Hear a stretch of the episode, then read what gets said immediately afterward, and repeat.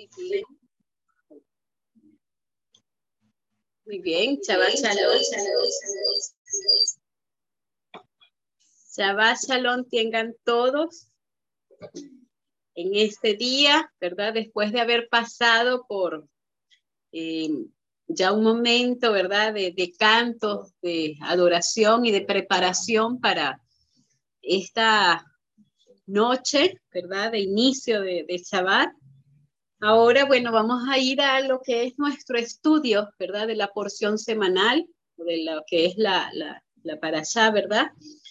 Y seguimos aquí en el estudio del libro de Deuteronomio. En esta oportunidad, en esta semana, ¿verdad? Hemos estado estudiando el libro de Deuteronomio desde el capítulo 21, eh, pies, hasta el 25, 19.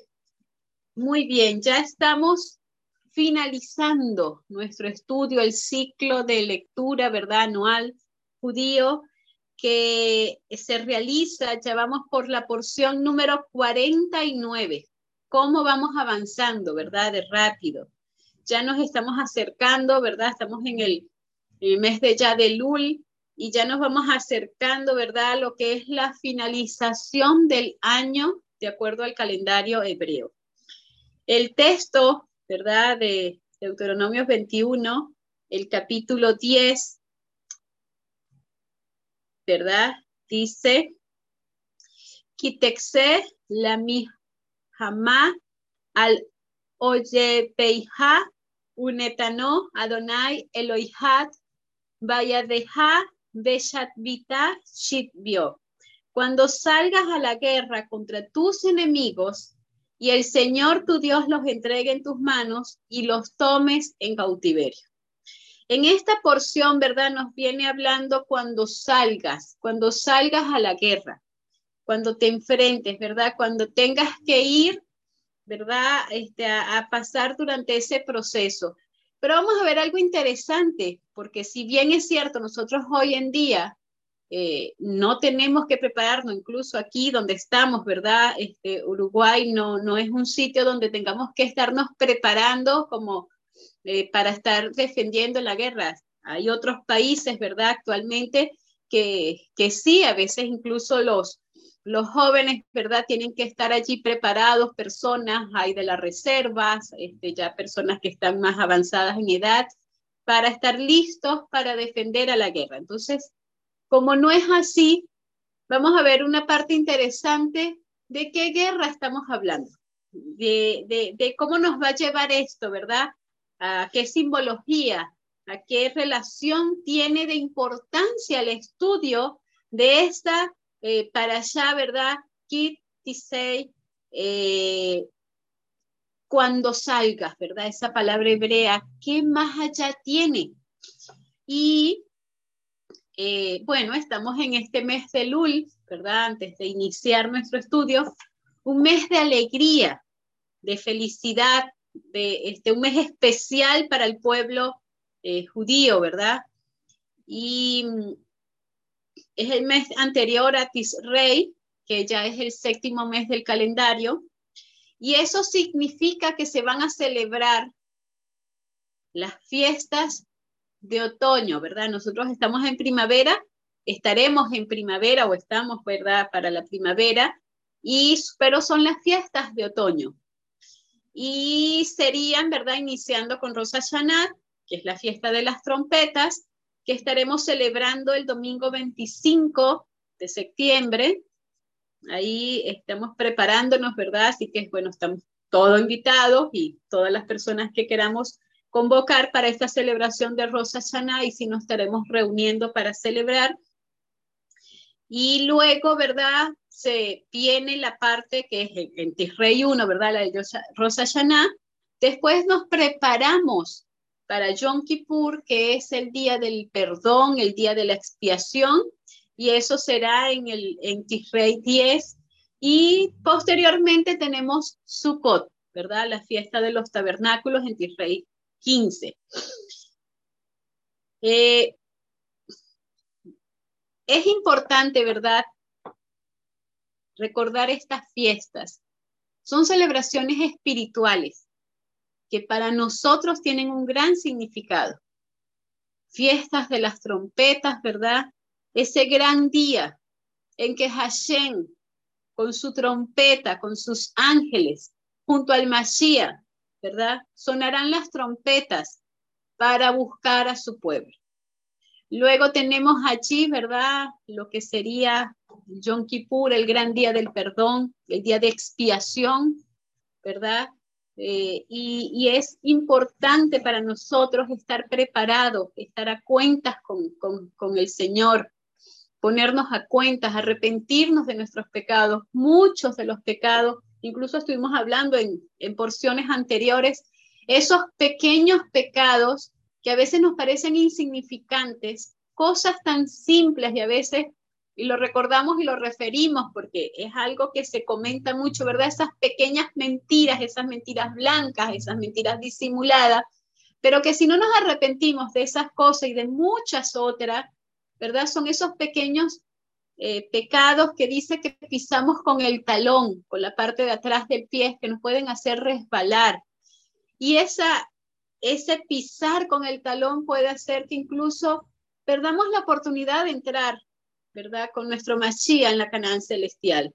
Por eso es tiempo de todo este tiempo, todos estos días, desde el 23 de agosto hasta el 24 de septiembre, que es un día antes de Rosh Hashanah, ¿verdad?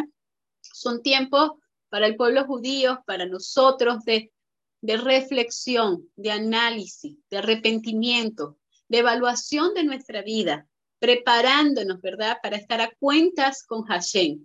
Es algo que sí debemos de hacer diario pero cada año tenemos una oportunidad especial de repasar nuestra vida y ponernos a cuenta. Y luego ya estaremos en las fiestas de Sukkot, ¿verdad? Que son estas fiestas del tabernáculo, son la simbología del tiempo que vamos a estar en la Canaán celestial antes, ¿verdad?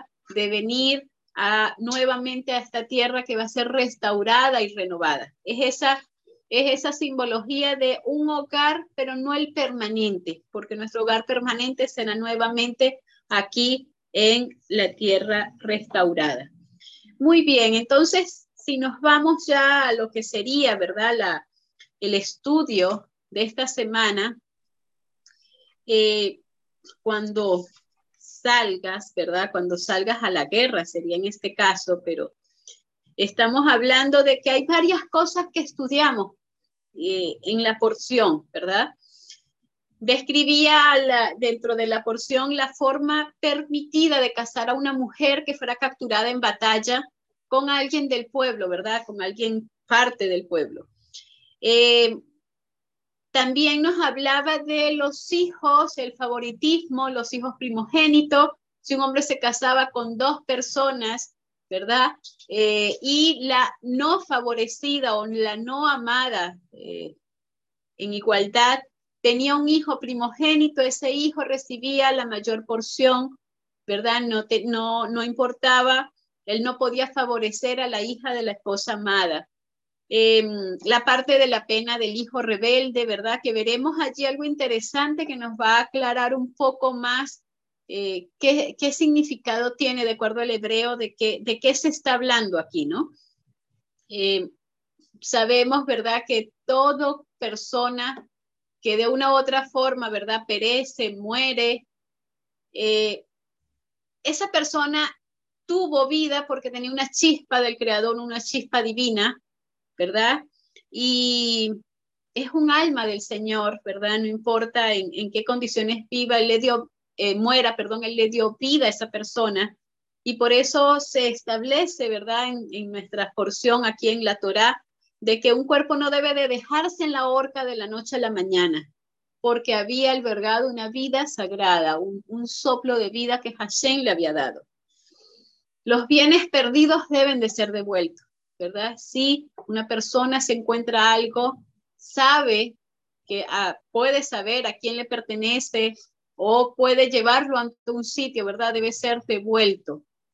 Se prohíbe, ¿verdad? A los hombres, aquí en la, en la porción, a los hombres usar ropa de mujer y a las mujeres usar ropas de hombres, ¿verdad? Y viceversa allí. Se, también se establece que una madre pájaro no puede ser llevada junto con su huevos. ¿verdad? Tiene que tenerse el cuidado, la precaución.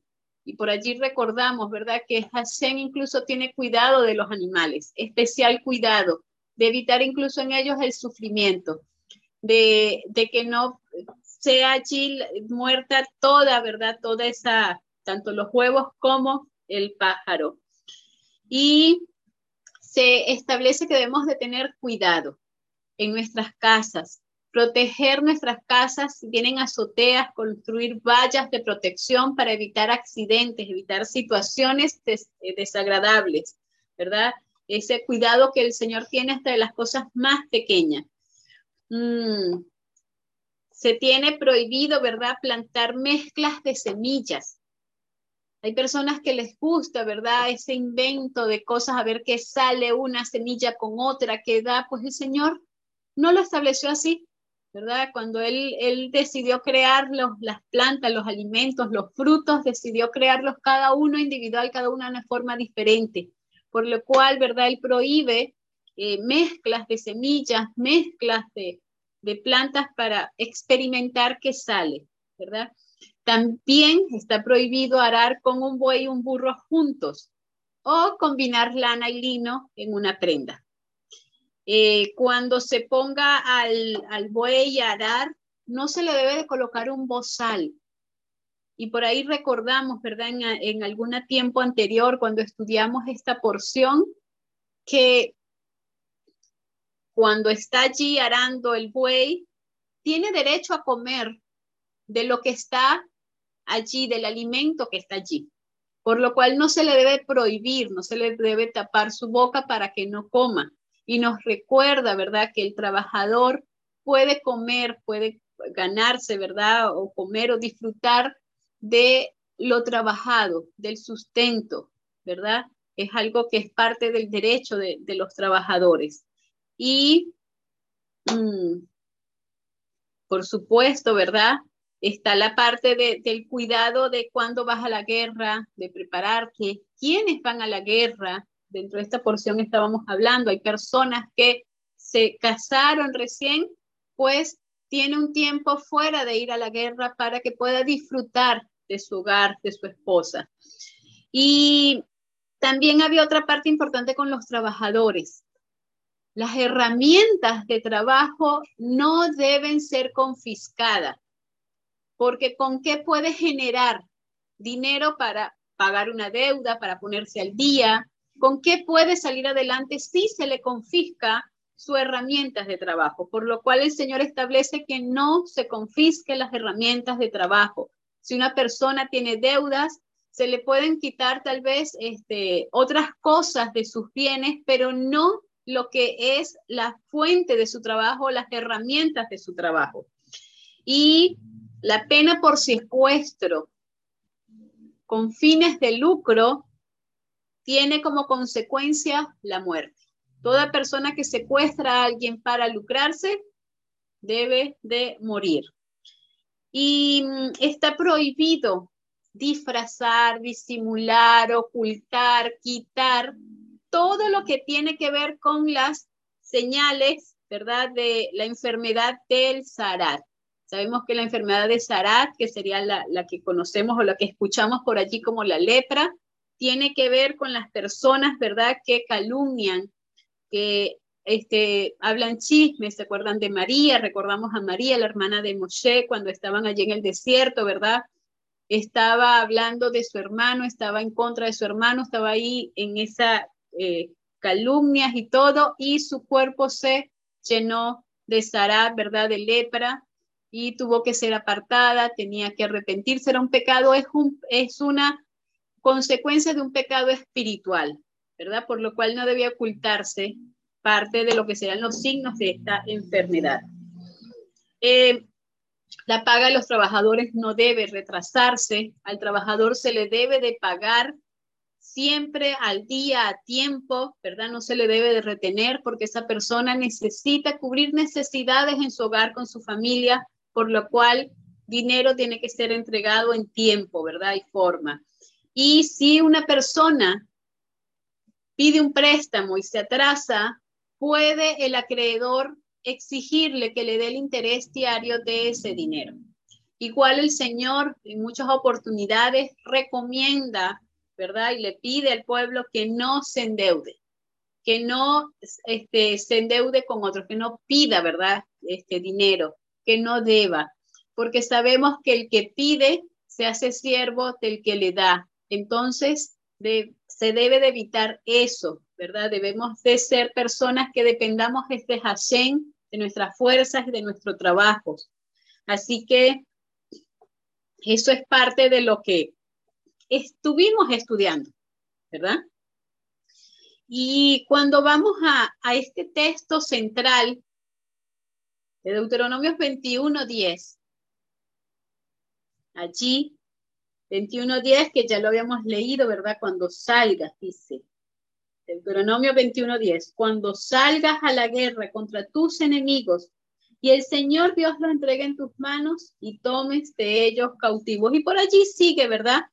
Eh, todas esas leyes. Pero esa parte, cuando salgas a la guerra con tus enemigos. Muchas veces pensamos, ¿verdad?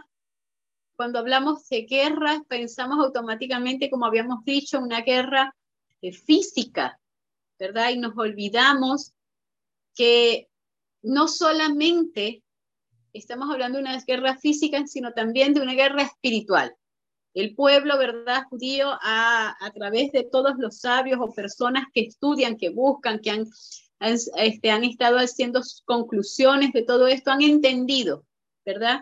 Que también tiene un significado con la guerra espiritual, especialmente porque la porción justo ahora está dentro de todo este último mes del inicio de las fiestas, de acercarnos a presentarnos delante de Hashem, de acercarnos a, al final, ¿verdad? Al, tiempo del juicio, al tiempo de ponernos en cuenta con Hashem. Entonces, tiene que ver allí con todo lo que tiene que ver la parte espiritual, ¿verdad? Recuérdense que la Biblia, la Torah, la palabra de, Dios, no es algo que está allí, eh, textos por casualidad, no son para rellenar, no son para para divertir ni para entretener, son para nuestra enseñanza, para nuestra reflexión. Así que esta porción, ¿verdad? Eh, cuando salga, ¿verdad? dice allí dice, mm, tiene que ver con una parte, una guerra espiritual, más allá de la física. Si bien es cierto, más aquí, más adelante se está dando, ¿verdad? De qué vas a hacer, las mujeres que encuentres allí en el lugar, qué es lo que vas a tomar, qué es lo que vas a hacer. Nosotros tenemos que recordar, ¿verdad? Que para nosotros hoy en día también es esta enseñanza espiritual importante.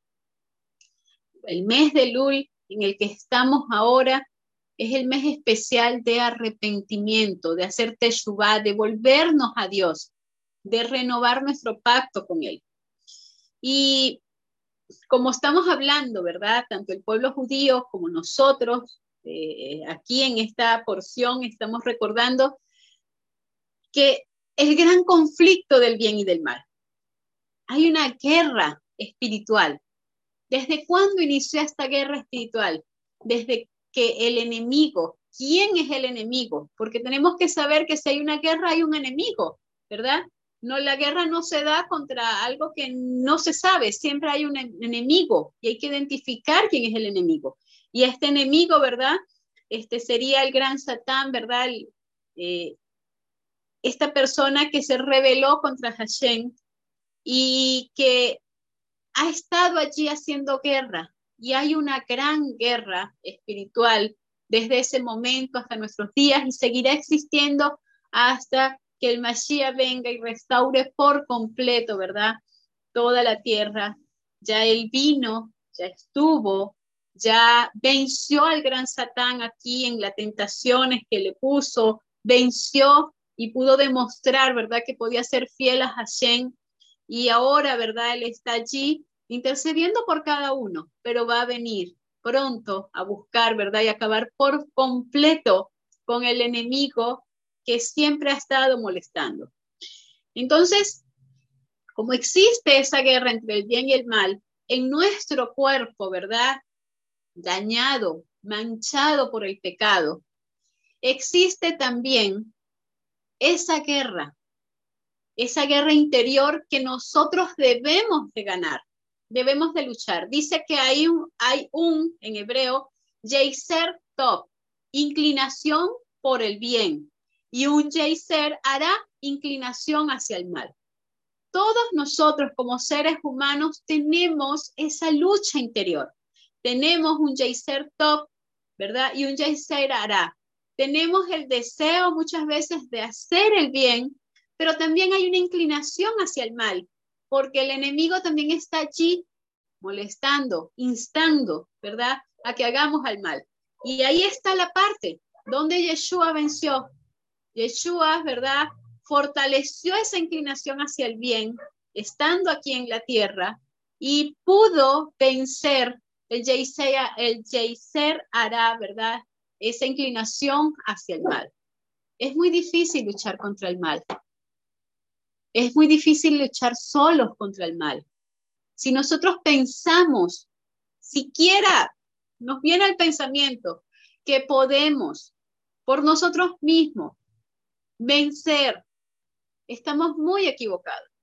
Nosotros necesitamos la ayuda del Mashiach, necesitamos la ayuda de Yeshua que ya venció, que él supo, ¿verdad?, cómo vencer al iniciador de todo, al gran Satán, supo cómo vencerlo aquí, cómo él eh, apartar de su cuerpo, ¿verdad? Esa inclinación al mal y llenarlo de todo lo bueno, de, todo lo que era la inclinación hacia el bien, ¿verdad? Y vemos aquí que Satanás está ahí eh, molestando y peleando y rebelándose contra desde la creación, ¿verdad? Pero Yeshua nos da el beneficio de victoria.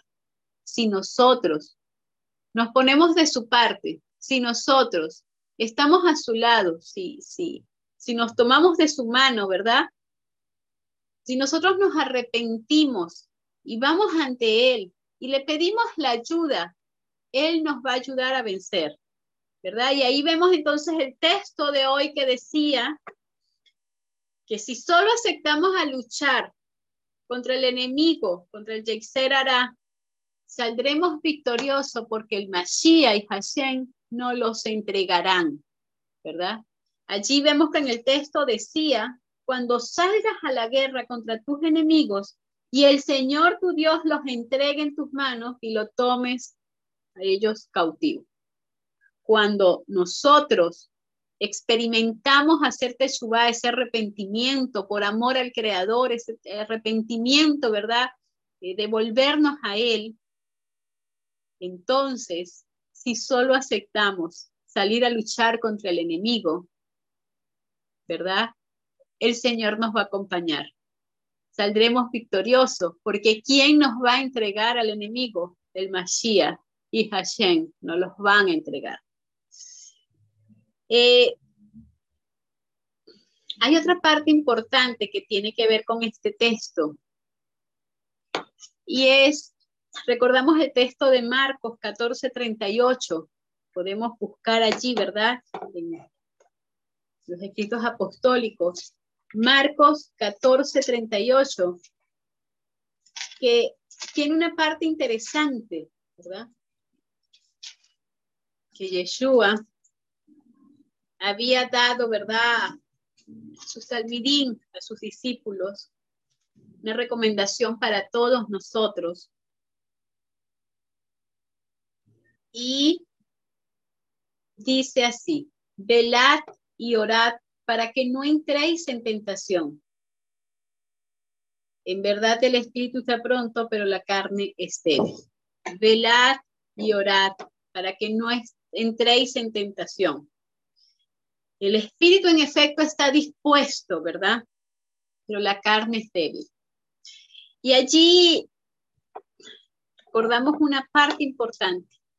Cuán difícil es mantenernos concentrados en la oración por un periodo de tiempo.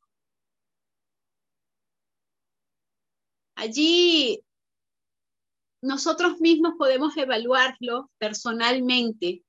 Si hacemos una oración en voz alta, que estemos hablando, ¿verdad? Tal vez es fácil mantener el hilo y por un tiempo, ¿verdad? Unos dos, tres, cinco minutos mantener un tema de que estemos hablando.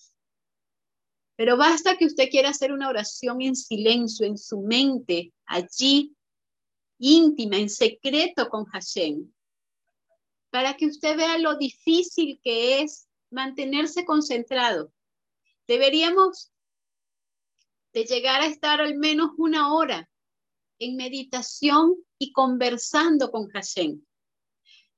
Pero si ustedes ven, y el que no lo haya hecho, póngase a hacer la prueba, usted comienza a estar concentrado en un tema y el enemigo está allí molestando enseguida su mente puede cambiar de pensamiento o de pronto usted está, ¿verdad? Pidiendo por algo específico.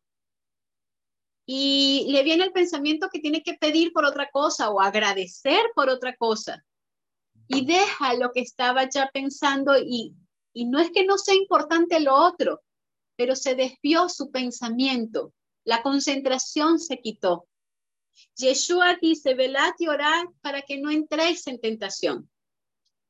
Cuán difícil es la lucha interior que el hombre enfrenta cuando está durante el tiempo de la oración.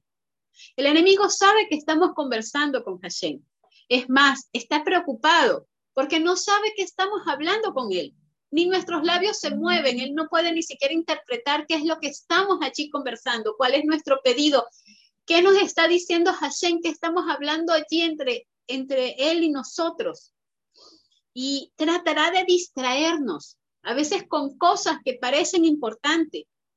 Estamos tal vez pidiendo allí en oración que Hashem nos transforme, que cambie algo de nuestra vida. Hay algo que está allí, ¿verdad? Que necesita un cambio. Y de pronto nos acordamos de que una persona nos pidió que oráramos por su sanidad. Y comenzamos a orar por esa persona, ¿verdad? Pero dejamos de, de estar pidiendo por lo que habíamos comenzado, por lo que nos habíamos comprometido, ¿verdad? Y no son cosas que no sean importantes, porque el enemigo sabe que no nos va a distraer con algo tal vez trivial, superficial, pero él nos va a distraer con algo que para nosotros también es importante. Recuérdense que él es el gran engañador de las almas. Él no nos dice una mentira grande ni nos presenta algo que, nosotros rechacemos rápidamente. Él nos va a tratar de ir llevando con cosas también buenas y nos va a meter un pedacito, un poquitito de mal allí. Pero esto nos va a distraer. Dice que ahí cuando luches, cuando salgas a la guerra, ¿cuál guerra? La guerra espiritual, esa guerra de buscar tu cambio, tu transformación, ¿verdad? Tu, tu, lo que tienes que llegar a ser, cuán difícil es ese tiempo de oración. Cuán difícil es esa lucha interna que se da allí. Tienes que procurar extender el tiempo de comunión con Hashem, de concentrarte en un solo tema, de que si el enemigo te llega con pensamientos, te distrae, te hace recordar otra cosa, concéntrate en eso, lo otro puede venir después, pero culmina lo que estás haciendo. Cuando llegues a pasar, ¿verdad? Ya más de cinco minutos concentrado con un mismo tema, estás venciendo, estás venciendo la lucha, estás venciendo la guerra espiritual que el enemigo está poniendo. Deberíamos de llegar a estar una hora en comunicación completa allí con Hashem. Yeshua cuando estaba aquí pasaba mucho tiempo en conversación con su padre.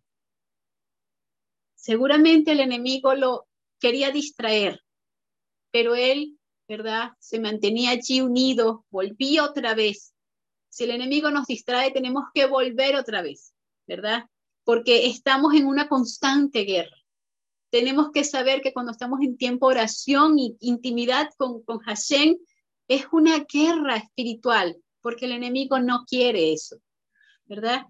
Eh, quiere distraernos, para separarnos con sus distracciones de Dios nuestro Creador, ¿verdad? Y nuestro Salvador.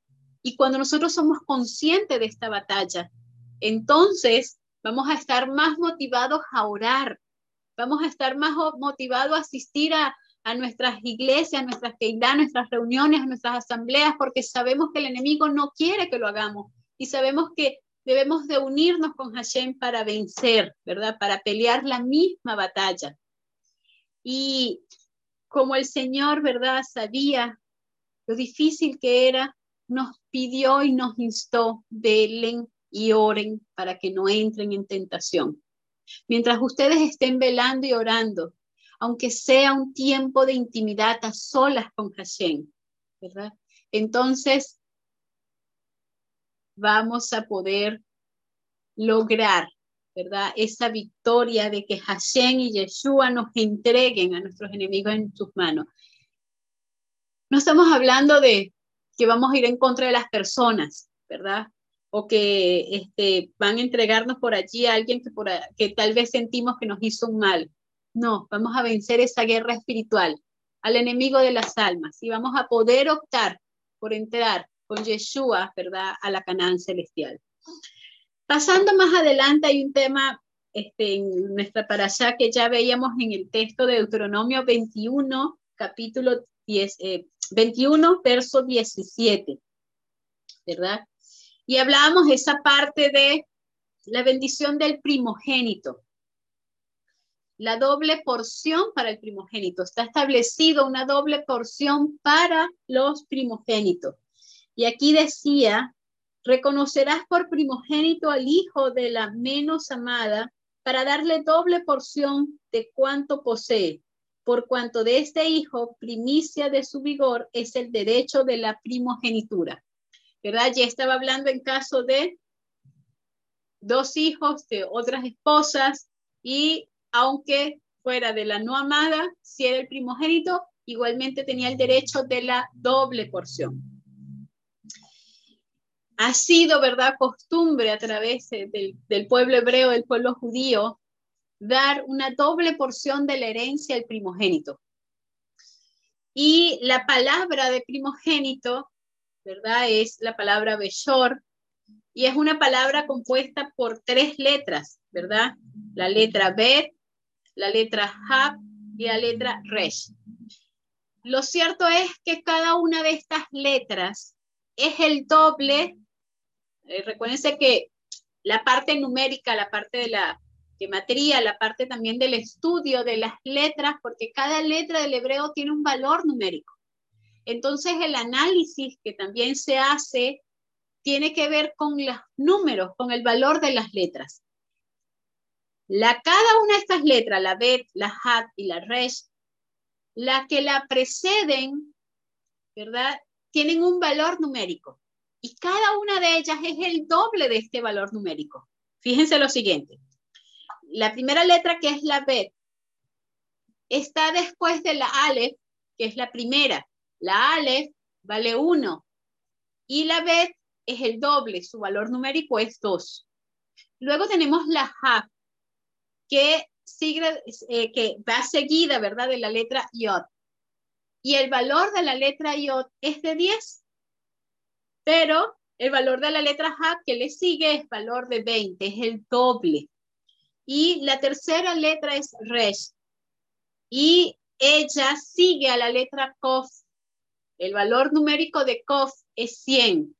Y por supuesto, el doble de Resh es el valor de 200 es interesante ver ¿no? esta parte de, las letras, de su valor de numérico, porque también tiene un significado. La palabra Beshor se compone de estas tres letras que van después de letras que el valor numérico es, el, este, es la mitad, ¿verdad? Así que ellas conforman el doble.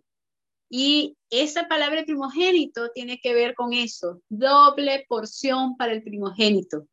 Tanto en la explicación, en los análisis, como incluso en la conformación de la palabra de acuerdo al número. Es el doble de cada una de esas letras. Eh, bien interesante, ¿verdad? Todo eso. Y mm, vemos allí que el Señor tenía especial cuidado de cada una de las personas. Y ahí entonces les dijo, ¿verdad? El doble porción para el primogénito. No importa, ¿verdad? Quién sea, de dónde este, sale, de dónde está, doble porción para el primogénito.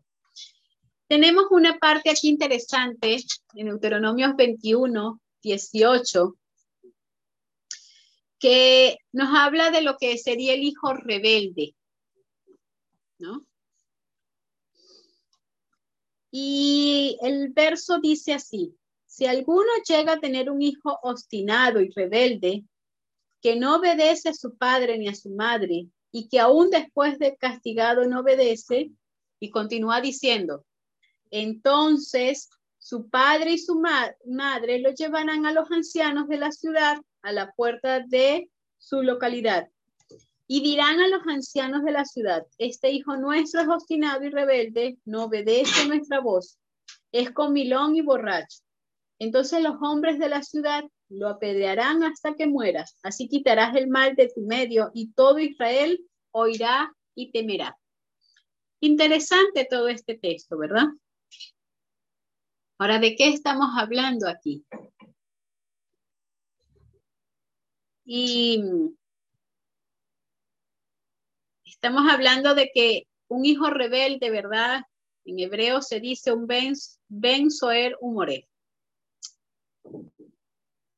Es difícil creer que un padre pueda eh, dejar que los ancianos apedreen a su hijo.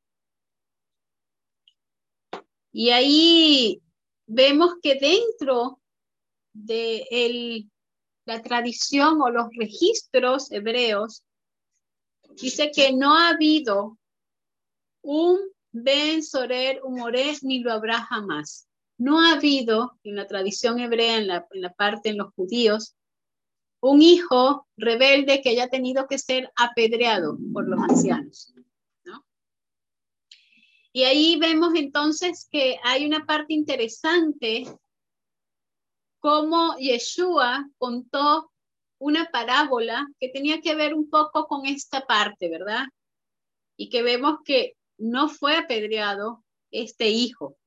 Nos habla de un padre que tenía dos hijos y el hijo menor deseaba que el padre muriese para él poder heredar, ¿verdad?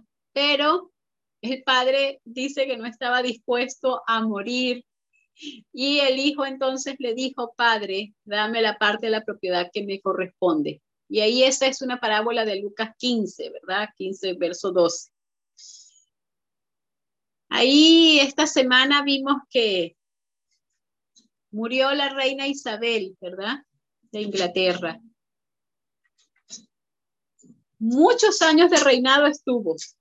Y veía yo que el hijo que la va, que, ahora, ¿verdad? Sería el rey Carlos, estuvo más de 50 años esperando ser el heredero de este lugar. No sabemos cómo él tomó esa espera. No sabemos si en algún momento él le pasó igual que a este hijo que quería ya, ¿verdad? Que tomar ese lugar que le correspondía. Pero cuando leía eso me acordaba del estudio de esta semana, ¿no? Eh, en este caso son heredar un trono, un reinado. Pero aquí este estaba hablando de una herencia monetaria, de dinero. Y decía, el hijo no estaba dispuesto a morir, el padre, perdón. Estaba vivo, estaba bien, estaba sano, estaba alegre, estaba con fuerzas. Así que el hijo veía, ¿verdad?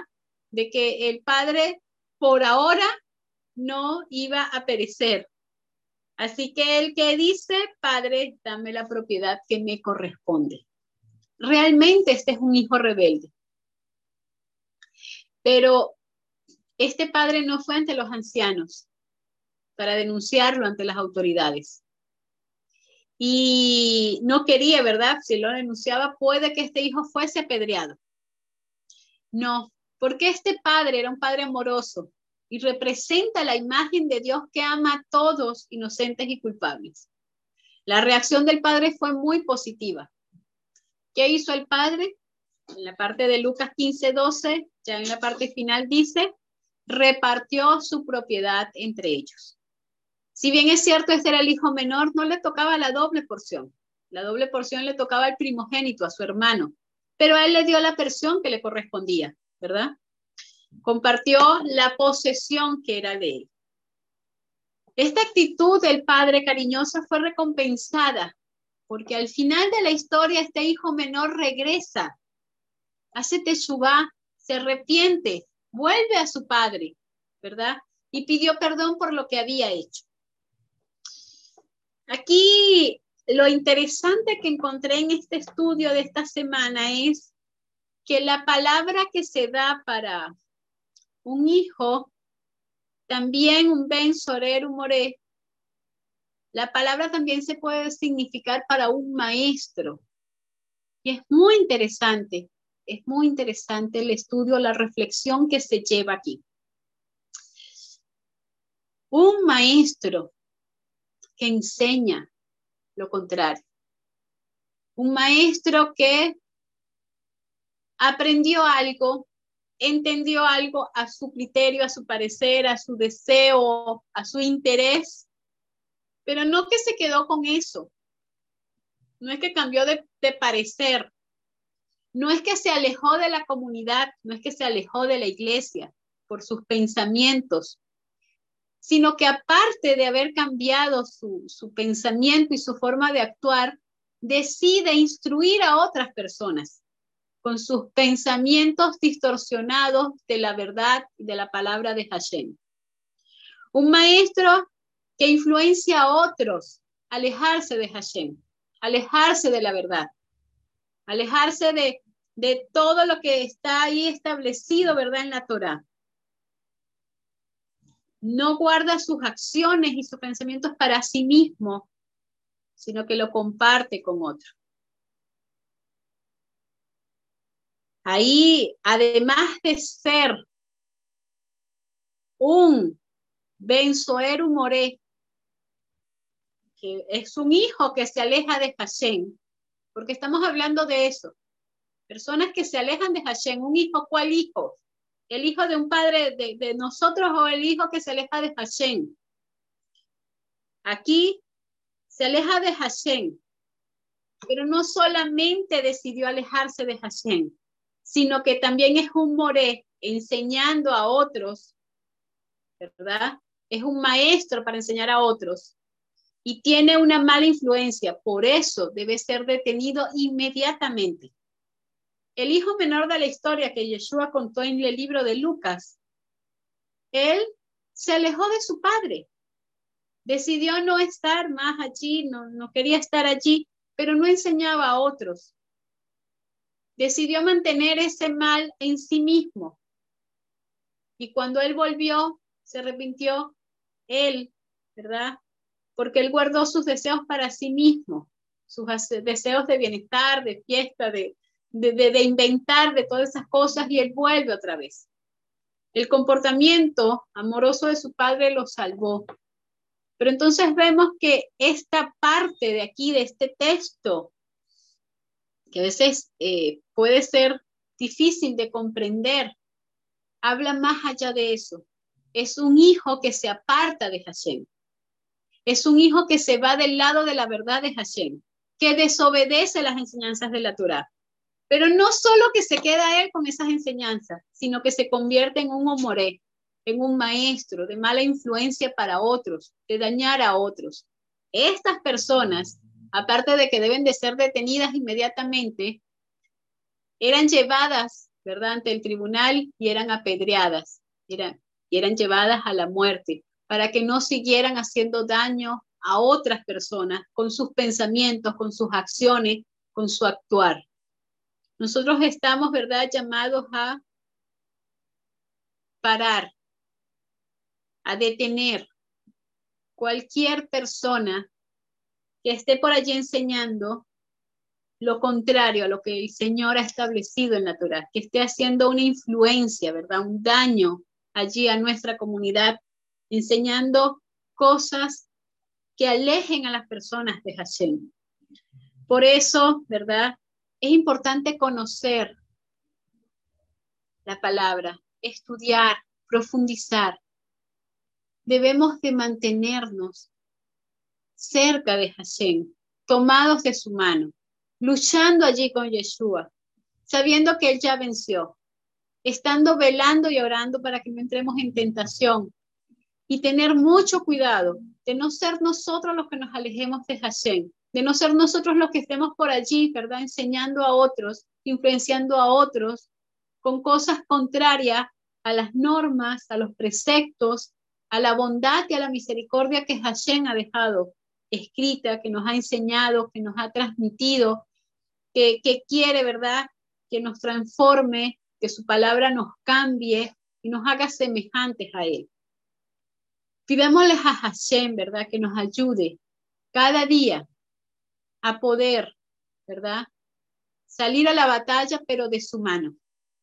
Que cuando salgamos en cada momento que nos estamos enfrentando al enemigo de, de, Hashem, al enemigo de cada uno de nosotros, que salgamos pero tomados de la mano de Hashem, con la fuerza del Mashiach, que ya venció, y que podamos nosotros, ¿verdad? También tener esa, esa alegría de vencer, de poder muy pronto estar, ¿verdad?, con Hashem entrando en la Canaán celestial.